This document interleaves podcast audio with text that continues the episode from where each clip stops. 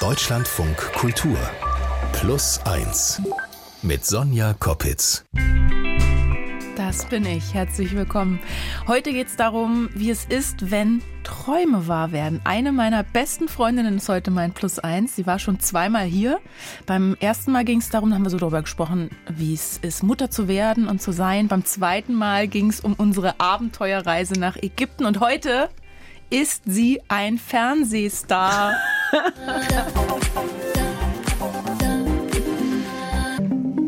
Herzlich willkommen zu meiner allerersten Brisanz-Sendung. Ich freue mich, dass Sie bei meiner Premiere dabei sind. Und damit starten wir. Marwa Eldesuki ist zu Gast. Hallo. Ja, hallo. Es also, ist schön, wieder hier zu sein. Seit Dezember 22, also ganz frisch moderierst du ARD Brisant. Was genau. ist das für ein Gefühl, wenn du jetzt nochmal diesen Ausschnitt aus deiner ersten Sendung hörst? Es ist immer noch unwirklich. Also es ist wirklich wahr. Ich kann es immer noch nicht glauben, dass es, dass ich jetzt da stehe und dass wirklich Millionen Menschen mir zugucken und dass ich Nachrichten bekomme von alten Freunden, Bekannten von irgendwoher, die mir schreiben und die mir ein liebes Feedback geben und dass ich jetzt wirklich ein Gesicht des ersten Programms bin. Ich finde das schön. Also auch so Leute, mit denen du gar keinen Kontakt mehr hattest, ja, haben sich dann wieder gemeldet? So viele Leute aus Stambach, wo ich früher mal gewohnt habe, mhm. im Oberfranken, Freunde meiner Mama Mama, die geschrieben haben, erinnerst du dich noch? Meine Tochter war mit dir im Kindergarten. Und ich denke, oh mein Gott, na klar erinnere ich mich. Und ähm, ja, das ist total schön. Ich, ich weiß noch, wie ich davon erfahren habe, weil du wusstest es ja natürlich irgendwann schon, dass du diesen Job kriegst. Ja. Er musstest es aber geheim halten, bis es offiziell wurde. Und ich habe dann durch Zufall im Urlaub im Sommer durch eine Pressemitteilung davon erfahren, war gerade im Auto unterwegs auf dem Beifahrersitz, aber bin ja. so ausgerastet vor Freude, dass mir so die Tränen rausgeschossen sind. Du musst uns mal allen erzählen, dass wie das passiert wäre, dass dieser Job eigentlich fast im Spam-Ordner bei dir untergegangen wäre. Also es war ja wirklich so, ich saß gerade im Schnitt, ich habe gerade eine Doku äh, geschnitten mit einer Cutterin und ich hatte Homeoffice gemacht und bin so meine E-Mails durchgegangen und ähm, du weißt ja, wie ich eigentlich auch manchmal sehr chaotisch sein kann. mein E-Mail-Postfach war wieder mal zu voll und ähm, ich habe also tausend gesendete E-Mails einfach mal gelöscht und auf einmal ploppt eine E-Mail auf in meinem Spam-Ordner und deswegen habe ich sie auch nur entdeckt, weil sie da aufgeploppt ist, weil ich ja ganz viele E-Mails gelöscht habe und im Betreff stand brisant. Und da dachte ich. Da hätte ich jetzt gleich gedacht, ja, so ein Spam löschen. ja, nee, ich bin dann, ich bin dann auf die E-Mail raufgegangen und habe auf einmal gesehen, die Redaktionsleitung hat mir geschrieben und würde mich gerne zu einem Teams-Meeting treffen am nächsten Tag direkt um elf. Und ich dachte, oh mein Gott. Äh, und der Termin war schon vorbei? Nee, nee, nee, nee. Okay, du hast es die E-Mail genau, rechtzeitig. Genau, okay. ich habe sie rechtzeitig, ich habe sie genau in dem Moment bekommen, wo, wo sie in diesem Spam-Ordner gelandet ist. Und, und musstest ja. du sie dann erstmal, also deine jetzige Chefin, musstest genau. du sie erstmal googeln, weil du, also weil so würde mir das gehen. Ich würde sagen, will mich hier jemand verkackeiern? äh, ich hätte dann den Namen gegoogelt, dann hätte ich festgestellt, ah, die, die Frau existiert, ist wirklich da die Chefin und so. Du, ich äh, bin eigentlich ehrlich gesagt fast umgekippt, weil ich habe ja dann äh, auch gesehen, brisant, habe dann äh, das Foto gesehen von äh, Camilla Senio, damals noch Mareile Michaela Höppner, die das moderiert haben. Und dachte, ich habe niemals daran gezweifelt, dass die nicht echt ist, die mhm. E-Mail. Und auch wie sie geschrieben hat. Und ich hatte sofort das Gefühl, oh mein Gott, ich glaube, die sucht eine Moderatorin. Und ich hatte. Ach, das stand da noch nicht so nein, explizit nein, nein, drin. Nein, nein, nein, nein, so. nein, nein, nein, das stand da explizit nicht drin. Nee.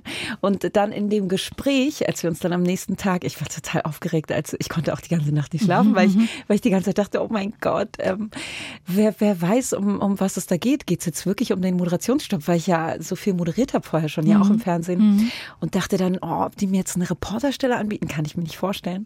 Und dann, ähm, ja, wurde es irgendwie immer mehr Wirklichkeit. Du hast es ja schon angesprochen, also du hast ja auch vorher schon beim Fernsehen gearbeitet, aber genau. nicht so groß. Diese ja. Sendung wird ja deutschlandweit geguckt, es läuft in der ARD jeden Tag live im Vorabendprogramm. Aber manche ja. denken eben, du bist über Nacht zu diesem Job gekommen, zur Brisantmoderatorin. Bis dahin war es aber ein weiter Weg, auch tatsächlich mit vielen Rückschlägen. Ja.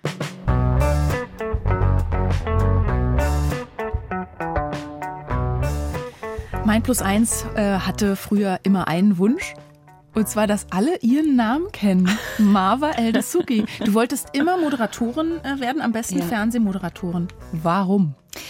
Also ehrlich gesagt hat sie angefangen mit Radio. Mhm. Zuerst wollte ich unbedingt Radiomoderatorin werden. Dann habe ich äh, Beiträge im Fernsehen gemacht und dachte dann, die da vor der Kamera stehen, das kann ich auch. Mhm. Und ich habe immer groß gedacht. Also ich finde auch, man sollte nie klein denken. Man sollte immer daran glauben, dass man alles schaffen kann. Und ich meine, ich sitze jetzt hier als Brisantmoderatorin und darf wirklich im, im Fernsehen moderieren. Und äh, da, Aber was ist dir daran so wichtig, dass du viele Leute erreichst oder dass dich viele kennen? Also, weil zum Beispiel Fernsehmoderatoren ist mehr so ein Wunsch, der mir total abgeht. Mhm. Weißt du, mich würde das eher abschrecken, dass du da quasi auf so einem Silbertablett ja eigentlich präsentiert wirst. Mhm. Ja, also ich glaube, ich, ich fand es ehrlich gesagt immer total schön, im Radio zu sein und keiner weiß, wie man mhm. aussieht mhm. und jeder macht sich so seine eigene Vorstellung. Ja. Das fand ich immer total schön, wenn Leute dachten, ich wäre Schwedin oder so. Mhm. Aber jetzt so im Fernsehen habe ich auch so das Gefühl, ist es natürlich auch schön, ja, so, so gesehen zu werden. Die Leute kommen auf einen zu. Das passiert mir jetzt öfter mal, dass Leute zu mir kommen und sagen, kennen Sie den Will Smith wirklich? Und ich so, äh, nee, eigentlich nicht. Achso, die realisieren nicht, dass du im Studio stehst und Beiträge anmoderierst. Genau. Die denken, du würdest dann auch wirklich die Menschen, genau. die, die Promis ständig. meinetwegen ständig treffen. Achso, genau. okay.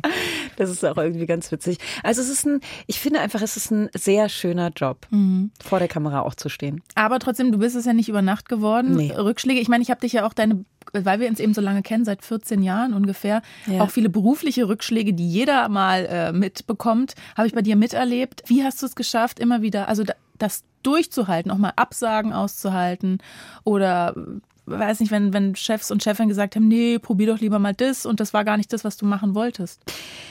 Also es ist ja immer so gewesen, dass ich alleine, als ich im Radio angefangen habe, ich musste ja nicht ein Praktikum machen, so wie mhm. viele andere, sondern ich habe damals bei Energy mein Praktikum gemacht und es waren wirklich vier Praktikas hintereinander, mhm. die ich mhm. gemacht habe, unbezahlt. Ich habe auch ein Jahr Praktikum gemacht. Oh, und du hast auch ein Jahr Praktikum? Mhm. Berliner Privatradiosender, genau. alle durch. Genau. genau. Und dann äh, ist ja dieser Schritt, den ich gemacht habe, also diese einzelnen Schritte. Ich habe kein, kein Volo von Anfang an angeboten bekommen. Ich habe erst meine Ausbildung als Kauffrau für audiovisuelle Medien gemacht. Und Aber immer hattest du dieses Ziel, Moderatorin, Moderatorin. Also es war immer mein Ziel, Radiomoderatorin. Mhm. Radiomoderatorin war immer mein Ziel. Und dann irgendwann, als ich dann bei JamFM den Morgen moderiert habe, dachte ich, yeah, jetzt habe ich es geschafft. Und, Aber äh, warst du denn an dem Punkt, weil jetzt habe ich es geschafft, auch dass du das dann so genießen konntest? Nein. Weil manchmal ist man nimmt es ja gar nicht so richtig wahr. Ja, also bis heute bin ich so, dass ich immer gleich, wenn ich was erreicht habe, direkt denke, okay, was ist der nächste Schritt? Was könnt ihr jetzt nächstes machen?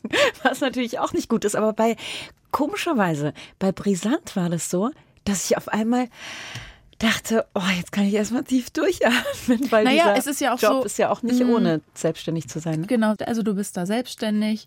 Es ist halt auch sehr viel Aufwand, weil du viel pendeln musst. Du bist da mhm. sieben Tage am Stück live von Montag bis äh, Sonntag jede zweite Woche. Du hast ja ein Kind. Das ja. ist ja auch nicht ohne. Das ist ja auch, wo ich so denke als Freundin, oh Gott, hoffentlich machst du dich nicht kaputt. Ja, ja, ich habe ja seit acht Jahren bin ich ja die ganze Zeit am Pendeln und habe ja meinen Sohn damals immer mitgenommen. Das mhm. hatte ich ja auch mal im Pod mhm. Podcast erzählt, der jetzt drei Jahre alt ist. Und früher war das ja auch immer so, dass ich eine Woche weg war. Ich war also eine komplette Woche auf jeden Fall nicht in Berlin. Das wussten meine Freunde, das weiß meine Familie. Die haben sich alle immer organisiert. Zum Glück habe ich eine tolle Schwiegermutter, meine Mama, alle. Also ist ähm, das Privatleben ja. geballt auf 14 Tage im Monat? Naja, nee, das, das, der Unterschied ist ja mit Köln.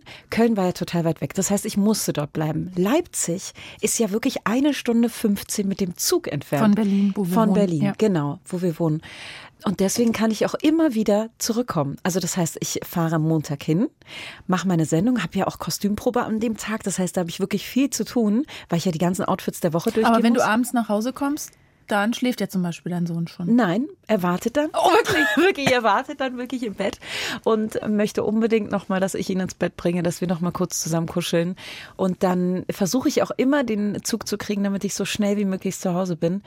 Und dann sehe ich ihn und dann schlafe ich wieder eine Nacht in mhm. Leipzig und dann mhm. komme ich wieder zurück. So ein Wechsel ist es. Okay, ja, ich habe ich hab, ich hab trotz, hab trotzdem Stress, wenn ich höre, aber ich bin noch ein ja, ganz anderer Typ Mensch als ja. du. Äh, und ich habe mich ja trotzdem so gefreut, auch als deine erste Sendung lief, habe ich da mit Sekt gesessen und Snacks und so und mhm. habe gedacht, okay, das ist dein Traum, der sich jetzt erfüllt hat. Super.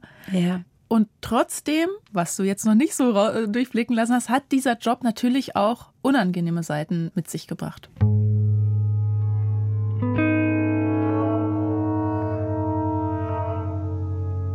Marwa Eldesuki, 39, beste Freundin, die man sich wünschen kann. Ist heute zu Gast. Ich denke so in Bildunterschriften, weil seit du Brisant-Moderatorin äh, in der ARD bist, nehmen dich ja viele Menschen auf eine ganz bestimmte Art wahr. Fernsehen ist visuell, ne? da guckt man erstmal, wer steht denn da eigentlich. Nach jeder Sendung hast du, glaube ich, 200 neue Instagram-Follower. Wie reagieren denn die Leute auf der Straße oder am Café jetzt neuerdings auf dich? Total nett. Also ich, die Leute, die auf mich zukommen, die mich aus dem Fernsehen ähm, kennen oder erkennen, die sind super lieb. Aber natürlich ist es auch so, dass ich letztens in Charlottenburg in so einem Bäcker stand und auf einmal klopft mir eine Frau auf die Schulter und ähm, es war so eine ältere Dame und dann drehe ich mich um und sie so, Sie machen das richtig gut mit Brisant, aber Sie sehen so alt aus im Fernsehen. so Gott, vielen ja, Dank. Warum wird man immer gleich so bewertet, oder? Ja, oh, ganz schlimm. Vielen Dank Outfits. für ungefragtes Feedback. Ja, danke. Oder meine Nachbarin, die wirklich so lautstark unten am Zoomer ähm, von unserem Haus äh, Sturm geklingelt hat. Dann äh, höre ich sie und ich so, hallo? Und dann sagt sie, ich habe dich im Fernsehen gesehen. Wirklich so, so mhm. laut in unserer Straße und sagt, du siehst ja da aus wie eine alte Eule. Ich so, Gott. Was, wie reagierst du denn da? Oh, vielen Dank für das Kompliment. nee, ich nehme es ehrlich gesagt nicht so an. Also ich versuche es nicht so an mich ranzunehmen. Okay, die, die, die Wahrnehmung der normalen Leute, sage ich mal, ist eine Sache. Bei deinem Radiojob war das so, du hast Leute interviewt. Jetzt ist es teilweise ja andersrum. Du ja. wirst interviewt, eben weil du da diese Fernsehmoderatorin bist. Und du hast mal zu mir gesagt, dass du schon gelernt hast in dieser kurzen Zeit, man darf nicht einfach drauf losreden. Mhm. Wie meinst du das? Ich war jetzt schon zweimal bei dir mhm. und saß hier bei dir im mhm. Podcast. Mhm. Und komischerweise jetzt dieses dritte Mal muss ich die ganze Zeit darüber nachdenken, was ich erzähle. Ja. Und das ist für mich wirklich total anstrengend, weil ich eigentlich überhaupt nicht so ein Mensch bin. Ich bin, du weißt ja, wie ich bin. Ich bin eigentlich ein Mensch, der immer drauf losredet. Ja, du trägst dein Herz halt auf der Zunge. Ja. Total. Und für mich war das jetzt auch schwierig vor dieser Sendung. Ich dachte so, okay, was darf ich dich fragen? Was könntest du dazu sagen? Was könnten dann wieder Leute daraus machen? Also ich sage jetzt mal mhm. Boulevardpresse, weil dann schnell so Überschriften entstehen. Wie mhm. gehst du damit um? Also durch diese Interviews musste ich ja auch feststellen, dass von, von jedem Gespräch, also nach jedem Gespräch waren dann irgendwie insgesamt, keine Ahnung, ich glaube, ich habe jetzt 15 Interviews oder so gegeben. Und am Anfang war es noch, ja, oh, ich war total euphorisch, habe auch ganz viel erzählt. Und dann schicken sie mir ja dieses formulierte Interview zur Abnahme. Ja. Also ich muss es abnehmen, meine das, Chefin Dass du nochmal sagst, ja, okay, genau, genau so habe genau. gesagt. Und dann auf einmal steht da was ganz anderes. Das heißt... Gib mal ein Beispiel. Zum Beispiel, ähm, ich hatte einer erzählt, dass ich das total schön finde, wenn ich in ein Taxi einsteige, dass sie mich ansprechen und sagen, ah, da steht ja Marwa, das heißt, du, du ähm, sprichst auch Arabisch. Und ich dann direkt in dieses Gespräch komme. Und dann habe ich ihr erzählt, dass ich das total schön finde, dass ich dann in dieses Gespräch komme, dass ich auch auf Arabisch sprechen mhm. kann. Und aber dass mir dann ganz oft Leute sagen, komisch, ich hätte nie gedacht, dass du irgendwie einen arabischen Hintergrund hast, weil du so gut Deutsch sprichst. Und, und dann musst du mal erklären, übrigens, ich bin in Deutschland aufgewachsen. Dann geht es genau, wieder los. Genau. Aber aus diesem Interview, und es war ja in einem Gespräch, hat sie daraus was ganz anderes gemacht. Mhm. Ich glaube, sie hat sowas geschrieben wie, ähm, ja, Maror fühlt sich hier noch nicht richtig angekommen, äh, spricht gerne auf Arabisch. Also sie hat alles auf einmal so verdreht, mhm. dass ich dachte, ich habe ihr doch was ganz anderes erzählt. Und sie hat anscheinend nur das gehört, was sie hören wollte. Mhm. Und das fällt mir immer mehr auf in Interviews, dass eben wir waren ja eigentlich immer die Interviewer. Also ja. ich meine jetzt Sonja und mich.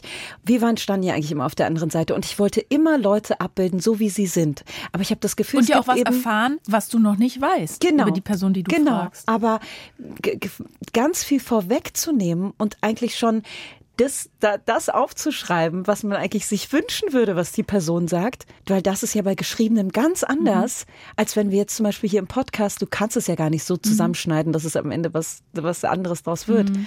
Und daraus musste ich wirklich lernen und das hat mir ähm, nicht, nicht gut gefallen. Deswegen ähm, verstehe ich auch, warum manche Leute nicht mehr so gerne Interviews geben. Und was mich auch schockiert hast, als du mir erzählt hast, dass du in Interview ganz häufig gefragt wurdest, ob du diesen Job wegen deines Migrationshintergrunds Hintergrunds bekommen hast. Was, mhm.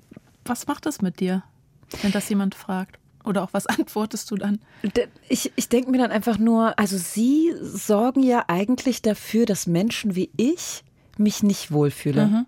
Und ich finde auch, wenn man, wenn man das auch direkt gleich am Anfang des Interviews, wenn man so eine Frage stellt, dann muss einem doch eigentlich klar sein, dass derjenige, der gegenüber sich nicht mehr richtig wohlfühlt. Mhm. Und das, das ist mir eben oft passiert, dass ich dann ab da irgendwie das Gefühl hatte, okay, also das war eigentlich die Frage, die du stellen wolltest, das denkst du nämlich, weil sonst würdest du mir diese Frage nicht stellen. Oder du denkst, dass da draußen die Leser, die das am Ende lesen, dass die Frage ist, die das Nonplusultra mhm. ist. Und du möchtest das unbedingt wissen, weil du es mir nämlich absprichst. Du mhm. sprichst mir quasi ab, dass ich dass Deutsche diesen, bin. Und, und genau. dass du diesen Job aufgrund deines Könnens genau. bekommen genau. hast. Deswegen musste ich immer wieder aufzählen. Ja. Ich habe schon im Fernsehen, beim WDR, äh, Primetime äh, moderiert. Also du ich hab, dich immer rechtfertigen. Ich musste immer, ja, ich musste mich immer dafür rechtfertigen. Und ich finde das nicht nicht schön. Wir hören mal einen Interviewausschnitt, an den ich mich noch erinnere. Da warst du bei Riverboat zu Gast, an der Talksendung. Und diesen, dieses Interview fand ich aus anderen Gründen irgendwie ein bisschen befremdlich. Marwa El-Desuki ist da. Und äh, dürfen Sie sich aussuchen, was Sie anziehen bei so einer Sendung? Ja. War das Bedingung? Kann man das vorher sagen? Nee, ich glaube, jeder kann sich aussuchen, was, was er anziehen möchte. Wenn er, wenn er, Fantasie also, hat. Nee, nee, also bei uns ist es wirklich so, dass ich, ich äh, habe mich zum Beispiel mit der Stylistin vom, vom ja. äh, MDR getroffen und dann äh, sind wir erstmal shoppen gegangen und dann, damit sie auch ein bisschen ein Gefühl für mich bekommt und ja, und dann ergibt sich so ein Style, weil ich kann auch nichts tragen, was mir jemand vorschreibt. Ich saß da und dachte so, aha, okay, er hat eine hübsche Frau sich mhm. gegenüber. Es geht erstmal viel ums Aussehen in diesem Interview. Er hat auch dich zu deiner Nase befragt. Es ging um deine Haare. Es ging gar nicht um diesen Job und um diesen Inhalt der Sendung. Wie hast du dich da gefühlt? Ich glaube, die Menschen, die mich kennen, die haben ja, sofort ja. gemerkt, dass ich mich Weil nicht wohl gefühlt Ich habe nämlich gedacht, nach deinem, suchst du die Sachen eigentlich aus? Ja, Hätte es mhm. vorbei sein können. Mhm. Und weil du aber so ein netter, empathischer Mensch bist und weißt, wie das in Interviewsituationen ist, wenn das Gespräch in Stocken gerät, hast du einfach weitergeredet und dann halt erklärt, ja, und dann muss ich die Sachen aussuchen, die werden dann, ne, ne, ne, ne. Mhm. So. Und ich habe immer gedacht, okay, wann kommt jetzt die nächste Frage, die jetzt mal wirklich das Gespräch voranbringt, inhaltlich, dass man was äh, über dich und diesen Job erfährt? Ich äh, muss ja auch ehrlich sagen, vor diesem, vor diesem Interview, der, dieser 25. November stand schon drei Monate vorher in meinem äh, Kalender und ich dachte, oh mein Gott, mein erstes richtiges Live-Interview, ja. auf der anderen Seite zu sitzen. Du sitzt da zwei Stunden live in diesem Studio. Genau, ne? und ich saß da eine Stunde 50, mhm. nee, eine Stunde 52, weil ich hatte ja am Ende nur noch acht Minuten. Ja. Das muss man sich mal überlegen. Und ich hatte mich natürlich darauf vorbereitet. Ich dachte, okay, es geht wahrscheinlich um, um die WM. Äh, er befragt mich vielleicht zu Katar, weil ich ähm, auch aus dem arabischen Raum komme. Oder ich habe mich so vorbereitet und dann saß ich da und dachte, okay, jetzt geht's los und war richtig aufgeregt. Ja, jetzt kannst du alles sagen, gefreut. was dir wichtig ist. Ja, und dann hatte ich so das Gefühl, okay, hört er mir eigentlich wirklich richtig mhm. zu, weil es war ja, es, es war ein, ein Interview, was ich mir schöner vorgestellt habe. Mhm. Jetzt haben wir so viel drüber gesprochen, wie du so wahrgenommen wirst. Und das bringt der Job ja mit sich, dass Leute sich irgendwie ein Bild machen über den Menschen, über die Marva, die jetzt da steht. Ne? Wie würdest du gerne wahrgenommen werden? Was ist dir wichtig zu transportieren? Also ich will auf jeden Fall, dass die Menschen merken, dass ich Mensch bin, dass ich wirklich ein, ein herzlicher Mensch bin, dass jeder auf mich zukommen kann und dass ich gerne Menschen unterhalte und dass ich wirklich sie gerne mitnehmen möchte und dass ich niemanden vor den Kopf stoßen möchte mit irgendwas, dass ich, dass ich darauf achte, wie ich zum Beispiel meine Worte wähle und ich möchte niemanden ausgrenzen, so wie ich auch ausgegrenzt werde ab und zu. Ja, ich, ich glaube, es ist mir einfach wichtig, dass die Menschen mich so wahrnehmen, wie ich wirklich bin. Und dass ich nicht einfach nur dann, ähm, ja, ein Püppchen bin, die da schön angezogen wird und da einfach nur rumsteht, sondern dass ich mich wirklich mit den Inhalten befasse und wir wirklich alles versuchen, um daraus eine schöne Sendung zu machen. Und letzten Endes äh, ist es natürlich ein großes Team. Ne? Marva Eldesuki ist heute mein Plus eins und wir sind nicht umsonst sehr, sehr gute Freundinnen, weil wir sind uns sehr ähnlich in manchen Dingen, finde ich. Oh, finde ich auch. Und zwar, weil wir beide so, du, es ist eben schon ein bisschen angeklungen, bei dir so harmoniebedürftig sind. Ja. Also ne, ein bisschen konfliktscheu vielleicht, ja, auch nicht so anecken wollen, es allen recht machen und so. Folgendes Szenario. Ich war vor kurzem in der Sauna und nach der Sauna liegt man ja so im Ruheraum rum und ich höre dann gerne mal, mache eine Meditation oder lese was oder schlafe einfach. Und neben mir zwei Frauen, die unaufhörlich laut getuschelt haben. Und man muss sich so vorstellen, im Raum, wo du versuchst zu flüstern, ist dieses Tuscheln wahnsinnig laut. Und ich habe mich circa eine halbe, dreiviertel Stunde so geärgert über diese Frauen. Da hat man gedacht, die müssen doch aber Rücksicht nehmen und doch merken das und so. Bei mir hat sich richtig Wut angestaut, bis ich dann endlich, aber schon total genervt, diese Frauen angesprochen habe, ob sie nicht draußen sich unterhalten können. Und das bringt uns zu einer äh, Rubrik der kleinen und großen Lebensfragen. Plus eins. Die Antwort die liefert uns heute Tenzin Pellior. Hallo. Hallo. Hallo. Sie sind buddhistischer Mönch aus Berlin. Wir haben uns gedacht, wir gucken jetzt mal nicht aus der verhaltenstherapeutisch-psychologischen Ecke raus, sondern wir haben gedacht, wir fragen Sie, weil ich annehme, Sie sind ganz groß in Achtsamkeit. Und ich weiß, dass man mit einer offenen Hand besser Blumen pflücken kann als mit einer geballten Faust. Deswegen ist die Frage, wie spreche ich was Störendes an, wenn ich konfliktscheu bin? Und das sind zwei Punkte, die Sie ansprechen. Das eine ist die eigene Konfliktscheue und dann versuchen, darüber auch hinauszugehen, wo ich dann eher ermutigen würde, anzusprechen.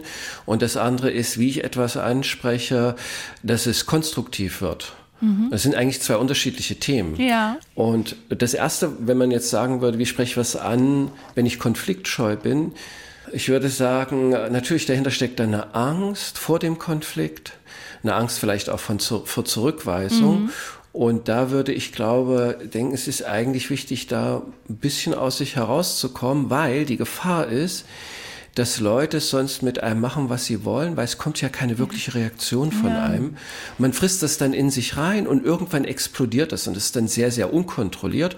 Und manchmal kann diese Explosion sogar hilfreich sein, weil die Leute merken, ach, das ist ja doch ein Mensch. die Person hat ja doch Gefühle. Aber es muss ja nicht so weit kommen, dass man sich vorher so viel Schmerz zufügt und es erst zur Explosion irgendwann kommen lässt. Ne? Ja, aber da sagen Sie was. Also ich habe da tatsächlich Angst vor Ablehnung. Bei den Saunafrauen hatte ich Angst, dass die dann sauer sind, weil die möchten sich unterhalten. Mhm. Ich möchte mich aber ausruhen in Stille. Also das sind zwei unterschiedliche Bedürfnisse von unterschiedlichen Menschen und das haben wir ja alle Nase lang ne, im Miteinander. Und deswegen bin ich, halte ich mich immer viel zu lange zurück und eben dann, entweder wäre ich dann passiv-aggressiv oder explodiere. Ja, und jetzt ist eben die Frage, äh, wenn Sie aus dem Modus raus wollen, ist es besser, Dinge anzusprechen, aber man kann versuchen, Dinge so anzusprechen, dass es möglichst nicht eskaliert. Und in Bezug auf das, was Sie gerade gesagt haben, Sie sind nicht verantwortlich für die Reaktion des mhm. Gegenübers. Wenn die zwei Frauen ausrasten oder wütend werden, weil sie was ansprechen, weil sie was stört, das ist erstmal ihre emotionale Reaktion und ist die Verantwortung beim anderen. Das heißt nicht, dass ich nicht dazu beigetragen habe, aber ich würde mir diesen Schuh nicht nicht unmittelbar anziehen. Mhm. Außerdem würde ich überlegen, vielleicht bin ich nicht der Einzige, den das stört. Und wenn ich das anspreche, könnte das auch für andere hilfreich sein. So ein bisschen altruistischer Blick kann auch helfen, den Mut zu entwickeln, was anzusprechen. Und dann mal abgesehen davon ist es auch vielleicht für die Frauen gut, dass es angesprochen wird, dass sie mitkriegen, was ihr Verhalten mit jemand anders macht. Mhm. Okay. Aber es bleibt erstmal ein bisschen eine Schwierigkeit, glaube ich. Ist einfach gesagt, was ich sage. Aber ja, ja, ja, weil das ist für mich, ich glaube für dich auch, Marva, ne? mhm. ne? du nickst die ganze Zeit. Es ist so schwer, manchmal diese Reaktionen auszuhalten. Mhm, total. Das, das aber, ist der Punkt. Ja. Genau, und das aber auch letzten Endes in der Situation umzusetzen, weil ähm, mhm. ich glaube, dadurch, dass wir so harmoniebedürftig sind, tapsen wir ja auch so gerne drumherum. aber das heißt, Sie äh, im Privaten sind so direkt und sprechen das dann direkt an? Nee, genau. Das ist jetzt, das, nee, das fängt von der Situation ab. Ich ja. habe Situationen auch im Zug gehabt, wo ich gemerkt habe, mich nervt das, ich reagiert wütend, geärgert drauf und äh, ich verärgert darauf. Und dann äh, beobachte ich das erstmal mhm. und dann reguliere ich erstmal den Ärger in mir. So mit den, mit den Meditationsmethoden, die ich kenne, mhm. versuche ich den, äh, den Ärger abklingen zu lassen, indem ich ihn einfach beobachte. Und wenn dann Ruhe ist, dann bin ich wieder klar und dann überlege ich, okay, bringt das jetzt das, was anzusprechen oder nicht? Ich versuche mich eigentlich in einen Zustand zu bringen, wo es mich nicht mehr wirklich stört. Und dann habe ich mehr Freiheit. Dann kann ich überlegen, spreche ich es an oder spreche ich es nicht an. Dann ist es mhm. leichter loszulassen und auch leichter anzusprechen. Es ist ein Grundproblem ist, wenn ich wütend bin und aus dem Frust und dem Wut heraus ich spreche einen Missstand an, triggert das im Gegenüber in der Regel auch die mhm, Wut und ja. die Aggression. Total. Und dann kriege ich das natürlich zurück und dann macht das wieder was mit mir und dann schaukelt sich das hoch. Und das versuchen natürlich auch Leute zu vermeiden. Und wenn man aus diesem Muster rauskommen will, ist es eigentlich die Übung dann als Beste, die eigene Wut, den eigenen Ärger erstmal wahrzunehmen, also durch die bewusste Beobachtung eine Distanz, einen Abstand zu gewinnen und dann eigentlich, wenn die Emotion, wenn man die Emotion kommt und gehen lässt durch Beobachtung, die bleibt nicht lange, die geht relativ zügig weg, dann ist der Geist wieder ruhig und still und klar und dann kann man überlegen, okay, ist es jetzt hilfreich in der Situation, das anzusprechen oder nicht? Und weil der Geist klar ist und nicht mehr in dieser Enge der Wut gefangen ist, sieht man viel deutlicher. Erstens mal hat man eine Leichtigkeit, das anzusprechen. Man macht es nicht aus der Wut und die Wahrscheinlichkeit ist größer, der andere kann es annehmen. Außerdem ist man klarer, bringt das jetzt was? Man findet die besseren Worte mhm. oder man erkennt auch, das bringt's jetzt gar nicht, dann lasse ich das. So der Kernpunkt ist also, den Geist zu beruhigen und aus einer Klarheit heraus zu handeln, weil dann ist die Wahrscheinlichkeit viel größer, dass das Gegenüber das annehmen kann. Also das, was Sie ja sagen, ist dieses, ich, ich kenne das auch, ich habe das so, für mich ist es wie ein Mantra, zwischen Reiz und Reaktion liegt immer ein ja. Raum, ne, dass man erstmal zurücktritt genau, genau und so. Ja, es gibt ja so viele kluge Sprüche und auch ich weiß, ne, dass ich das dann freundlich, ich sage dann immer so bedingungslose Freundlichkeit, das so den Leuten zu begegnen, auch bei Sachen, die mich ärgern. In mhm. Freundlichkeit geht keine Info verloren. Das sind alles so Sprüche, die ich mir immer wieder sehr. Und dann in der Praxis, da bin ich dann nicht in meiner du Mitte. Bist nie da, unfreundlich. Naja. Oh mein Gott. Und dann habe ich immer so den, den, den, den Eindruck, es funktioniert nicht. Aber Herr, Herr Pellier, ich habe den Eindruck, schon allein die Tatsache, dass wir jetzt so lange darüber gesprochen haben, mhm. dass es uns bewusst ist oder uns immer mal wieder bewusst wird, eben durch Achtsamkeit, dass man dann irgendwann durch ganz langes Training vielleicht dazu kommt, hoffentlich, was würden Sie genau, was, genau, was Sie jetzt ansprechen, ist tatsächlich der Punkt. Die Sprüche und die Ratschläge, die sind so einfach. Und die Umsetzung ist richtig schwer und hart. Und tatsächlich durch eine Kontinuität in der Meditationspraxis, die muss ja nicht lang sein, mhm. fünf Minuten jeden Tag, wenn es geht, baut man ja einen geistigen Muskel auf, mhm. der einen vorbereitet, in der Situation den zu aktivieren und anders zu reagieren. Mhm. Und ohne dieses Training funktioniert es halt nicht. Und dann gibt es eine Möglichkeit, in der Regel dann, wenn es kommt eine Situation, man fällt in den Brunnen, es funktioniert nicht. Und was ich dann immer mache, danach, ich überlege nochmal, okay, hm. was war von meiner Seite, was ist schief gelangen, an welcher Stelle ist es mir entglitten, warum ist es mir entglitten und wie hätte ich anders reagieren, handeln können, dass das nicht passiert. Und dann kriege ich, habe ich so eine Klarheit, ah ja, okay, wenn ich an der Stelle nicht so reagiert habe, sondern so, dann wäre es anders gelaufen. Und dann halte ich für einen Moment inne und meditiere für eine Weile darüber. Wenn die Situation wiederkommt, werde ich nicht so reagieren, sondern ich werde so reagieren. Und ich nenne das immer mental baue ich eine Weiche, mhm. weil ich biege ja immer auf dieselbe Art ab. Ja. Und jetzt visualisiere ich entweder als Bild oder Wort. Beim nächsten Mal mache ich das nicht so, sondern ich mache so. Das mache ich so zwei Minuten. Ich mache nicht so, ich mache so. So. Und dann bin ich gespannt. Ah, mit Sicherheit kommt dieselbe Situation wieder, weil ich habe es ja noch nicht gelernt, damit umzugehen. Und dann habe ich eher so eine Vorfreude. Jetzt bin ich mal gespannt, ob es kommt und ob es klappt, die andere Weiche, die andere Spur zu nehmen. Und dann habe ich eher was Spielerisches, was Freudiges. Das wird mehr ein Test und ich habe nicht diese Frustration. Und wenn dann jetzt jemand quatscht in der, ähm, in der Sauna oder so, denke ich, super, jetzt habe ich meine Übungsmöglichkeit. so dass man da mit so einer Leichtigkeit ein bisschen auch rangeht und ja. auch dieses in Brunnen fallen einfach sagt, das ist ja okay. Ja. Und was kann ich daraus lernen? Wie, wo war der Punkt, wo es, wo es nicht geklappt hat, wo mir was entglitten ist, wo ich nicht bewusst war, hätte anders reagieren können. Und so bleibe ich sozusagen in der Übung, werte meine ähm, Fehlleistung, also ist ein bisschen blödes Wort, aber ich werde das dann so aus und habe gleichzeitig so eine Spannung, einen Spaß daran, wenn das nächste Mal kommt, klappt es denn jetzt? Und das hat wie, so einen spielerischen Aspekt. Aber, aber wie, wie wäre denn die beste Reaktion in der Sauna gewesen? Also ich meine, jeder kennt ja von uns diese, diese ich Situation. Ich habe die ja wirklich ganz nett. Ich habe dann gesagt, könnten Sie sich bitte draußen unterhalten oder leiser? Ja. Und der ganze Raum hat so, oh, endlich sagt's mal jemand so. Sehen Sie, sehen Sie, Sie haben den anderen auch geholfen, genau. Also ich freue mich jetzt so, so, so, so sehr auf die nächste Konfliktsituation. Weil ich habe jetzt dieses Bahnbild mit der Weiche, das finde ich sehr hilfreich und werde das einbauen in meine Meditationspraxis und üben, üben, üben. Das macht mir ehrlich gesagt auch ein bisschen Spaß. Die Antwort auf die Frage, wie spreche ich was Störendes an, wenn ich konfliktscheu bin, die hat uns heute geliefert Tenzin Peljor, buddhistischer Mönch aus Berlin, der übrigens auch schon das Plus eins meines Kollegen Utz Dreger war hier in der Sendung, nachzuhören unter dem Podcast-Titel Ich wollte mich zähmen. Vielen Dank. Es hat sehr Dank. viel Spaß gemacht. Gerne, gerne. Es war mir eine Freude. Alles Gute beim Üben Danke. und verlieren Sie die Freude ja. nicht. Tschüss. Tschüss. Tschüss. Oh, ich glaube, ich muss so? jetzt echt meditieren. Fünf Aber Minuten am Tag? Nee, gar nicht. Ich Meditierst du? Ja. Ach wirklich? Jeden Tag. Jeden Tag. Und trotzdem bin ich nicht in meiner Mitte. Ach, na klar, du bist total entspannt. Ich sollte auf jeden Fall auch mal meditieren. Vielleicht mache ich das einfach im Zug.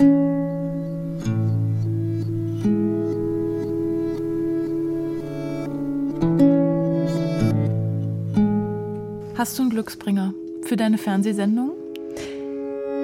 Ähm, Guck mal, ich habe ja immer so einen Stein in der Hand. Ich, jedes Mal, wenn wir diesen, ich habe ja immer so einen Glücksstein dabei. Wirklich? Ja. Hast du keinen Glücksbringer? Nee, nie. Und trotzdem hast du so viel Glück. ich habe nicht so viel Glück.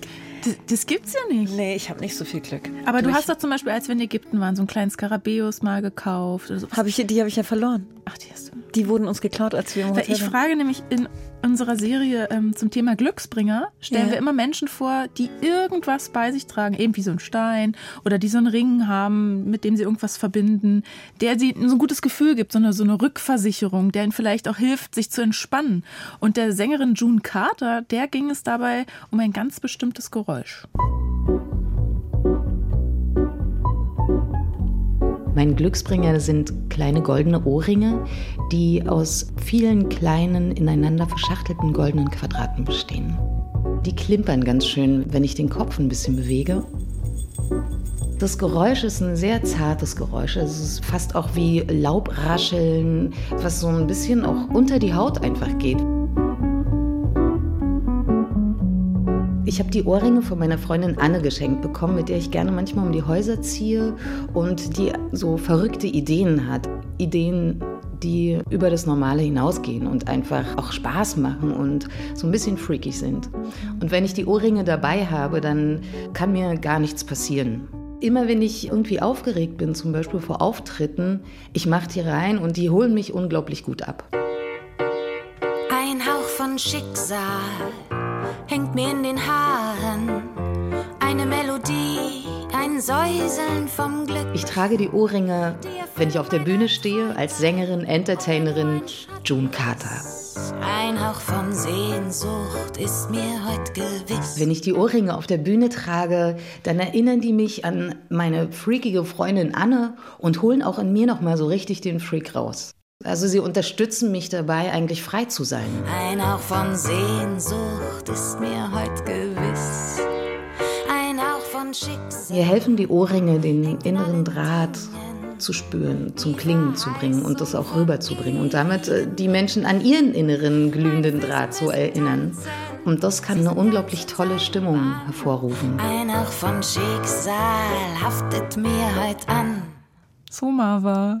Die Sendung ist jetzt heute schon vorbei. Ja. Ähm, und sie war ein bisschen anders als die letzten Besuche von dir in Plus Eins. Ne? Da, waren wir, da waren wir quasi nur als Freundinnen hier im Radio. Und heute warst du durch deinen neuen Job, hast du diese Funktion und hast irgendwie diese Zwickmühle, darfst nicht zu viel privat sagen, weil das könnte irgendwie falsch ausgelegt werden oder du wirst anders wahrgenommen, als du eigentlich willst. Wie war es ja. jetzt für dich, heute hier zu sein? Also es war auf jeden Fall wieder bereichernd so wie jedes Interview, was ich bis jetzt hatte, dass ich immer wieder was Neues dazugelernt habe und mich auch besser kennenlerne. Auch von dem Mönch habe ich gelernt, das fand ich total schön. Ähm, ja, ich, ich, ich glaube, das nächste Mal, wenn ich komme, ist es was anderes. Jetzt habe ich ja zwei Monate brisant gemacht. Lass uns doch noch mal in einem Jahr uns zusammen. Okay, war ganz zum Schluss diese. Wir machen mal diese ähm, äh, Einstellungsgespräch-Frage. Wo sehen Sie sich in einem Jahr? In einem Jahr. Frau Eldesuki. Ähm, wahrscheinlich werde ich noch was Zusätzliches machen. Ja, ich, ich vermisse gerade so sehr am Mikrofon sitzen, äh, Radio, Podcast. Sonja und ich werden wahrscheinlich was zusammen machen. Und bis dahin kommst du einfach öfter zu Plus Eins. Ja, bitte. Danke, dass du heute hier zu Gast warst. Oh, danke, dass du mich wieder eingeladen hast. Und danke fürs Zuhören. Und ja, ich hoffe, man denkt jetzt nicht, oh mein Gott, die denkt ja über alles nach. Ja, und so sind wir halt. Ja, so ein bisschen. Aber eigentlich schwimmen wir auch gerne und lassen einfach alles fließen. Tschüss, Marva. Tschüss, Sonja. In unserer anderen Plus-1-Folge dieser Woche lernen Sie Philipp kennen. Als er sechs Jahre alt ist, verschwindet seine fünfjährige Schwester Vanessa plötzlich aus seinem Leben, von einem Tag auf den anderen. Seitdem wurde in Philipps Familie nie wieder über Vanessa gesprochen. Erst als erwachsener Filmemacher macht sich Philipp in seiner Dokumentation Kurzzeitschwester auf die Suche nach Erklärungen. Hast du eigentlich Angst da, dass du jetzt als, als die Böse dargestellt wirst oder so? Ja, ich habe immer das Gefühl, ich muss mich die ganze Zeit verteidigen. Aber mir gegenüber musst du es eigentlich gar nicht machen, Mama. Ja, aber es ist ja bei allen Fragen schon so. Ich kann nur sagen, das war nie mein Ziel und meine Intention. Ich wollte es richtig und gut machen. Ich bin Sonja Koppitz. Vielen Dank fürs Zuhören. Bis zum nächsten Mal.